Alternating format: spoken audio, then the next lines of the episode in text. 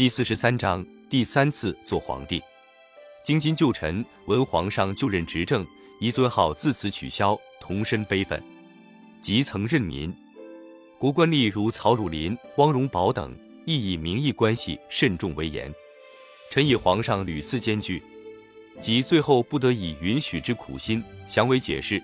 闻者始烧知此中真相，而终无以尽。屈其疑。这是我就任执政一个月后，请假回天津的陈增寿寄来的封奏中的一段。从京津寄来的这类封奏还有好几件，都曾给了我无限烦恼。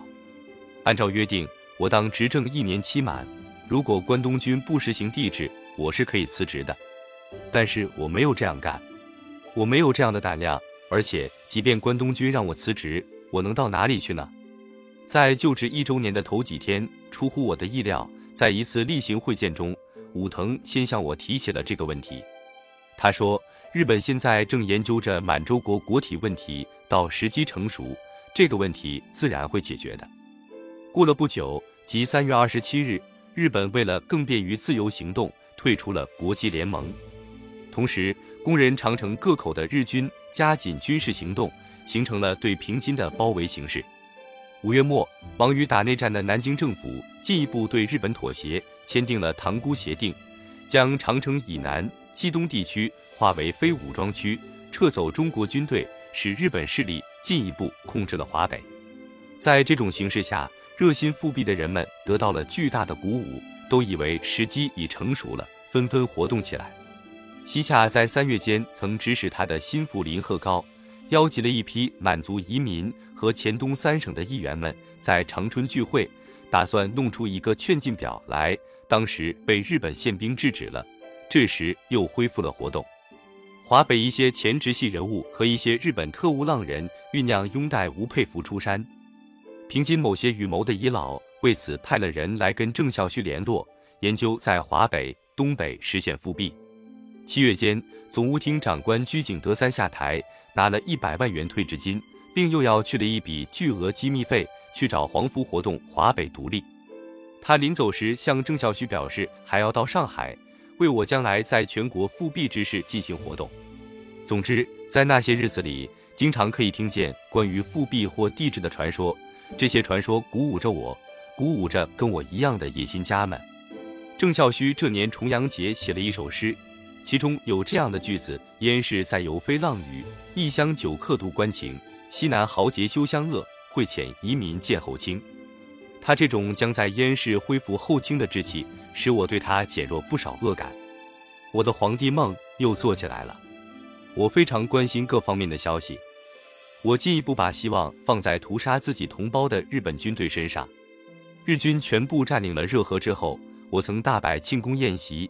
慰问武藤和参加作战的日军将领们，祝他们武运长久，再接再厉。后来有一路日本军队占领了距北京只有百里之遥的密云，即按兵不动。我对此不禁大感失望。这时郑孝胥告诉我，日军占领华北以至华南只是迟早间的事，当务之急还是应该先办满洲国体问题。他又说，此事之决定不在关东军，而在东京方面。他一听说东京元老派许多人都是主张我正位的，听了他的话，我觉得应该派个人到东京，从侧面去活动一下，至少应该打探些消息来。接受这个使命的是我的警卫官工藤中，此人即陪我从天津到东北来的工藤铁三郎。他在清末时即跟随声允，在声允后来的复辟活动中，他是积极的赞助者。我在旅顺时。他不像上角和甘破那样以军方代理人的面目出现，而是处处站在我一边说话，甚至背地里还表示过对关东军的不满。有一次，我看到杯子里的茶水似乎颜色不对，怕有人下了毒，要叫人拿去化验一下。这时，工藤立即端起杯子把茶喝了一口。我当了执政之后，他是唯一呼我为皇上的日本人，并且时常表示不满意关东军的跋扈。时常表示相信我定能恢复大清皇帝的名位，他所表现出的忠心简直不下于最标准的遗老，因此我赐他改名为忠，拿他当自己家里人看待。他也感激涕零地表示誓死效忠，永世不变。他接受了我的使命，去了不多时间就回来了。他在日本见到了南次郎和黑龙会的重要人物，探听出军部方面当权人物是同意实行帝制的。根据他的消息，我相信时机是快到了。一九三三年的十月间，工藤的消息得到了证实。继任的关东军司令官林义隆正式通知说，日本政府准备承认我为满洲帝国皇帝。我得到了这个通知，简直乐得心花怒放。我考虑到的第一件事情。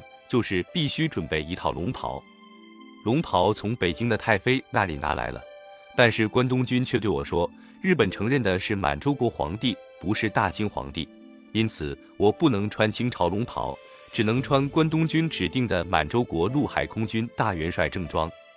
这怎么行？我对郑孝胥说，我是爱新觉罗的后人，怎能不守祖制？再说北京的宗室觉罗都要来。看着我穿洋式服装登基算什么？皇上说的是。郑孝胥不住地点头，望着摊在桌上的龙袍。这位一心想做后清丞相的人，大概正盘算着正一匹珊瑚顶和三眼花翎。最近以来对我顺从的多了。他点头说：“皇上说的是。可是关东军方面怎么说？给我交涉去。”郑孝胥走后。我独自欣赏着荣惠太妃保存了二十二年的龙袍，心中充满了感情。这是光绪皇帝穿过的真正的皇帝龙袍，这是我想了二十二年的龙袍，我必须穿它去登基，这是恢复清朝的起点。我的头脑还没冷过来，郑孝胥就回来了。他报告说，关东军坚持登基时要穿元帅正装。你是不是交涉过？臣岂敢不去？这是板垣亲自对臣说的，这怎么行？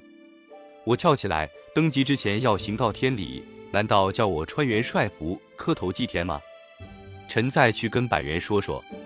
郑孝胥走后，胡思院过来提醒我，要争的不是服制，更重要的是跟军部说要任免官吏的决定权。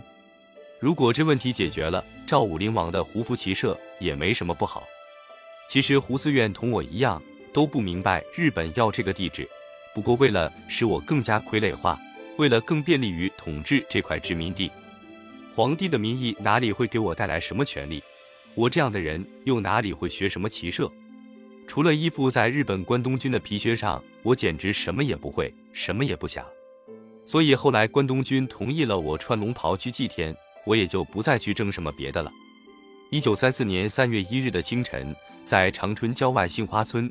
在用土垒起的天台上，我穿着龙袍行了告天即位的古礼，然后回来换了所谓大元帅正装，举行了登基典礼。这时执政府改称为宫内府，我住的地方因要避开日本天皇的皇宫称呼，称为地宫。其中的房屋后来除增建了一所同德殿之外，其余的只是修缮了一下，楼名依旧未变。登基典礼是在秦民楼举行的。那天，秦民楼的大厅里铺着大红地毯，在北墙跟用丝帷幕装设成一个像神龛似的地方，中间放一特制的高背椅，上刻有作为徽号的兰花，所谓玉文章。我立在以前，两旁站列着宫内府大臣宝熙，侍从武官长张海鹏，侍从武官石丸治都磨和金卓，侍卫处长工藤忠，侍卫官西伦勉、西洽之子和润良、婉容之兄等人。以总理大臣郑孝胥为首的文武百官列队向我行三鞠躬礼，我以半躬答之。接着是日本大使林义龙向我呈帝国书和祝贺。这些仪式完了，北京来的宗室觉罗、在土、御字辈差不多全来了，以及前内务府的人又向我行三跪九叩之礼。当然，我是坐在椅子上受礼的。关内各地遗老，如陈奎龙、叶尔凯、刘成干。朱汝珍、萧炳炎、张维、黎占之、温素、汪兆雍等等都寄来祝贺的表彰。上海的大流氓头子常玉清也寄来奏折向我称臣。六月六日，日本天皇的兄弟致富宫佣人代表天皇前来祝贺，赠我日本大勋为菊花大环章，赠婉容宝冠章。胡思院再三提醒我需要的权利一样也未到手，而我已经昏昏然了。七月间。我父亲带着弟妹们来长春看我，我对他的接待足可以说明我的自我陶醉程度。他到达长春的时候，我派出了宫内府以宝熙为首的官员和由同继续率领的一队护军到长春车站列队迎接。我和婉容则在地宫中和门外立后。婉容是宫装打扮，我是身穿戎装，胸前挂满了勋章。我的勋章有三套，一套是日本赠的，一套是满洲帝国的，另一套则是我偷着派人到关内定制的大清帝国的。后一套当然不能当着关东军的面使用，只能利用这个机会佩戴。我父亲的汽车来了，我立正等着他下了车，向他行了军礼，晚客行了跪安，然后我陪他进了客厅。此时屋内没有外人，我戎装未脱，给他补请了跪安。这天晚上大摆家宴，吃的是西餐，位次排列完全是洋规矩，由我与婉容芬坐在男女主人位子上。另外又按照我的布置。从我进入宴会厅时起，乐队即开始奏乐。这是宫内府的乐队奏的什么曲子，我已忘了，大概是没有做出什么规定，他们爱期什么就奏什么，反正喇叭一吹起来，我就觉得够味。在宴会进行到喝香槟的时候，普杰按我的布置起立举杯高呼“皇帝陛下万岁，万岁，万万岁”，我的家族一起随声附和，连我父亲也不例外。我听了这个呼声。到了酒不醉人人自醉的地步了。第二天，宫内府大臣宝熙告诉我，关东军司令部派了人来，以大使馆名义向我提出抗议，说昨天武装的护军去车站，是违反满洲帝国已承担义务的前东北当局与日本签订的协议的。这个协议规定，铁路两侧一定范围内是满铁的附属地，除日本外，任何武装不准进入。关东军司令官部。日本大使要求保证今后再不发生同类事件。这件事本来是足以令我清醒过来的，可是日本人这时还很会给我面子。首先是没有公开抗议，其次是在我派人道歉和做了保证之后就没再说什么。但更主要的是，他给我规定的许多排场很能满足我的虚荣心，以致我又陷入了昏迷之中。最使我陶醉的是御林性和巡狩。按照关东军的安排。我每年要到外地去一两次为之巡狩，在新京长春，我每年要去参加四次例行仪式，一次是去钟灵塔祭祀死于侵略战争的日军亡魂，一次是到建国钟灵庙祭祀为满军亡魂，一次是到关东军司令部驻日黄寿辰天长节，一次是到协和会参加年会。这样的外出都称之为御林性。就以去协和会为例，说说排场。先说鲁布，即所谓天子出车驾次第，是这样的：最先头的是军警的进阶车，隔一段距离后是一辆红色的敞篷车，车上插一小旗，车内坐着警察总监，在后面是我坐的正车，全红色，车两边各有两辆摩托伴随，在后面则是随从人员和警卫人员的车辆，这是平时用的略式鲁布。在出门的前一天。长春的军警、宪兵先借题逮捕可疑分子和有碍观瞻的游民，市民们根据这个迹象就可以判断是我要出门了。到了正日子，沿途预先布满了军警，面向外站着，禁止路人通行，禁止两旁店铺和住家有人出入，禁止在窗口上探头张望。在协和会的大门内外全铺了黄土。车驾动身前，广播电台即向全市广播。皇帝陛下起驾出宫，用中国话和日本话各说一遍。这时，协和会里的人全体起立，自总理以下的特任官们则列队楼外奉迎。车驾到达，人们把身子弯成九十度，同时乐队奏国歌。我进入屋内，先在便殿休息一下，然后接见大臣们。两边侍立着宫内府大臣、侍从武官长、侍卫处长、长礼处长。和侍从武官、侍卫官等，后来令天上帝释御用挂及刚安直，用的桌椅以及桌布都是从宫内府搬来的，上有特定的兰花玉文章。自总理以下有资格的官员们，在我面前逐个行过礼，退出。走完这个过场，我即起身离便殿。此时乐声大作，一直到我进入会场，走上讲台为止。在这段时间内，会场上的人。一直是在台下弯成九十度的姿势。关东军司令官此时在台上的一角，见我上台，向我弯身为礼，我点头搭理。我上台后，转过身来向台下答过礼，台下的人才直起身子来。此时，宫内府大臣双手捧上敕语，我接过打开，向全场宣读。台下全场的人一律低头站着，不得仰视。读完，在我退出会场时，又是乐声大作，全体九十度鞠躬。我回到便殿少息，这时特任官们又到楼外准备奉送。把我送走后，全市街道上的扩音器则又放出皇帝陛下起驾还宫的两国话音。我到了家，扩音器还要说一次“皇帝陛下平安归宫”。据说这是仿效用于日本天皇的办法。在我照片上做的文章也是从日本搬来的。我的照片被称作玉容，后来推广适应日本人习惯的那种不中不日的协和语，改称之为玉真影。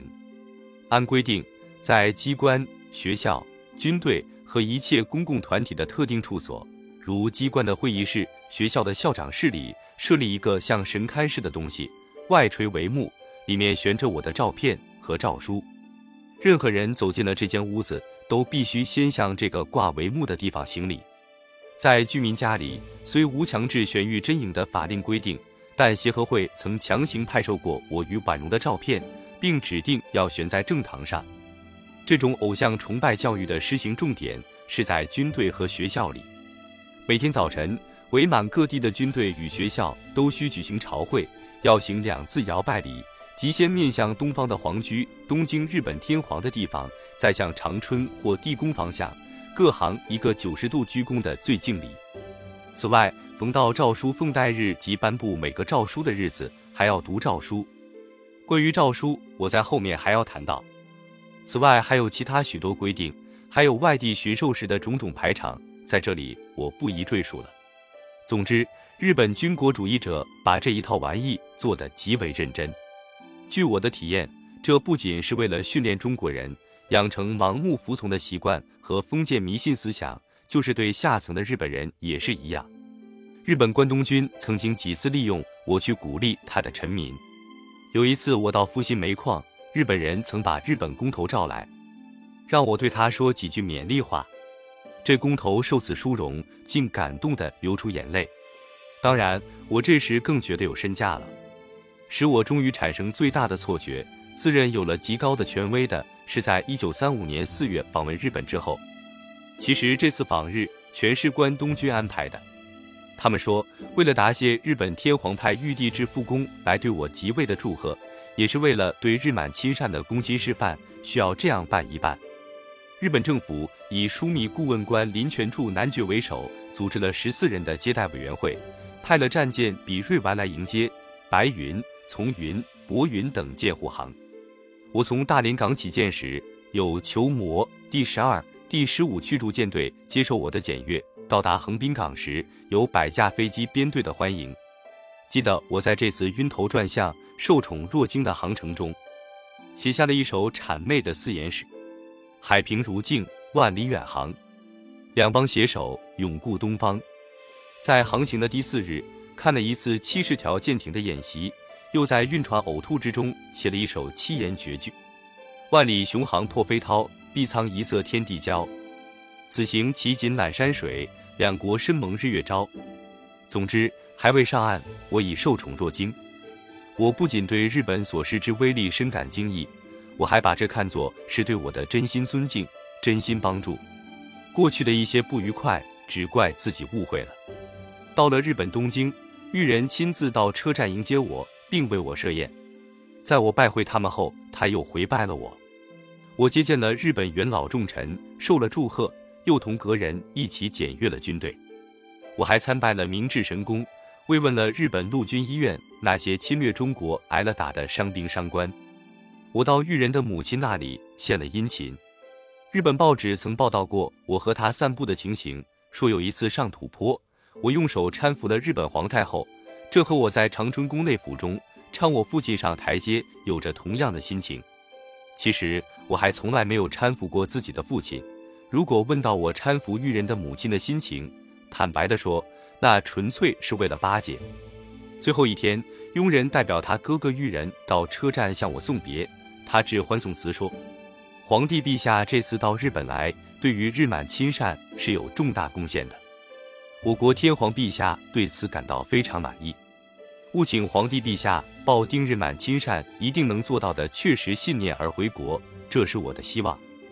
我又十分巴结地回答道：“我对这次日本皇室的隆重接待和日本国民的热诚欢迎，实是感激以极。我现在下定决心，一定要尽我的全力。”为日满的永久亲善而努力，我对这件事是抱有确实信心的。临登船出发时，我请担任接待的林泉助代向日本天皇和裕仁母亲致谢。这时我居然两眼含满了无耻的眼泪，这样一弄，把那个老头子也给逗哭了。回想起来，我连一点中国人味也没有了。日本皇室这次对我的招待，使我头脑更加发热，感到自从当了皇帝之后。连空气都变了味，我脑子里出现了一个逻辑：天皇与我平等，天皇在日本的地位，就是我在满洲国的地位。日本人对我当如对其天皇者同。在这种昏昏然中，我一回到长春，立即发表了充满于此的回銮训民诏书，同时请来新任的关东军司令长官南次郎大将，向他发表了我的感想。次日，即四月二十九日。兴高采烈地参加了裕仁的生日的庆祝会，在次日便急不可待地下狱，把在长春的所有检任职以上的官吏，不论中国人、日本人，全召来听我训话，发表访日感想。我在事先完全没有和日本人商议，也没预备讲话稿，到了时候却口若悬河。我讲了访日的经过，绘形绘声地描述了日本天皇对我的招待，讲了日本臣民对我的尊敬。然后大发议论，为了满日亲善，我确信，如果日本人有不利于满洲国者，就是不忠于日本天皇陛下；如果满洲人有不利于日本者，就是不忠于满洲国的皇帝；如果有不忠于满洲国皇帝的，就是不忠于日本天皇；有不忠于日本天皇的，就是不忠于满洲国皇帝。我想的实在太天真了。我回到长春不到一个月。关东军司令官南次郎在一次例行会见中告诉我，郑孝胥总理倦勤思退，需要让他养老，换一位总理大臣。关于日本不满意郑孝胥的事，我已略有所闻，正想找机会赶走他。现在南次郎提出这事，我立时不假思索地说：“让郑退休，我完全同意。总理之职可以由臧世义继任。”我以为听了我两次日满亲善论的南次郎一定会遵命的。谁知竟碰了钉子，他向我摇头说：“不，关东军已考虑妥了合适的人选，皇帝陛下不必操心，就让张景惠当总理大臣好了。”郑孝胥不久前在他主办的王道书院里发了一次牢骚，他向听课的人说：“满洲国已经不是小孩子了，就该让他自己走走，不该总是处处不放手。”这话惹恼了日本主子，因此就把他一脚踢开。他后来连存在银行里的建国功劳金也取不出来，想迁离长春也不得准许，在宪兵队的监视下，只能在家里写写字、做作诗。这个连骨头都被共管虫子蛀透了的诗人兼书法家，三年之后，终于怀着未遂之愿暴死于长春。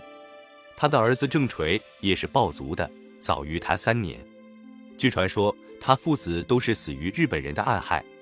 即使传闻不确。他的下场也足以打破我的恢复祖业的幻想了，而我到一年之后，即日本全面侵华的前夕，才渐渐明白过来。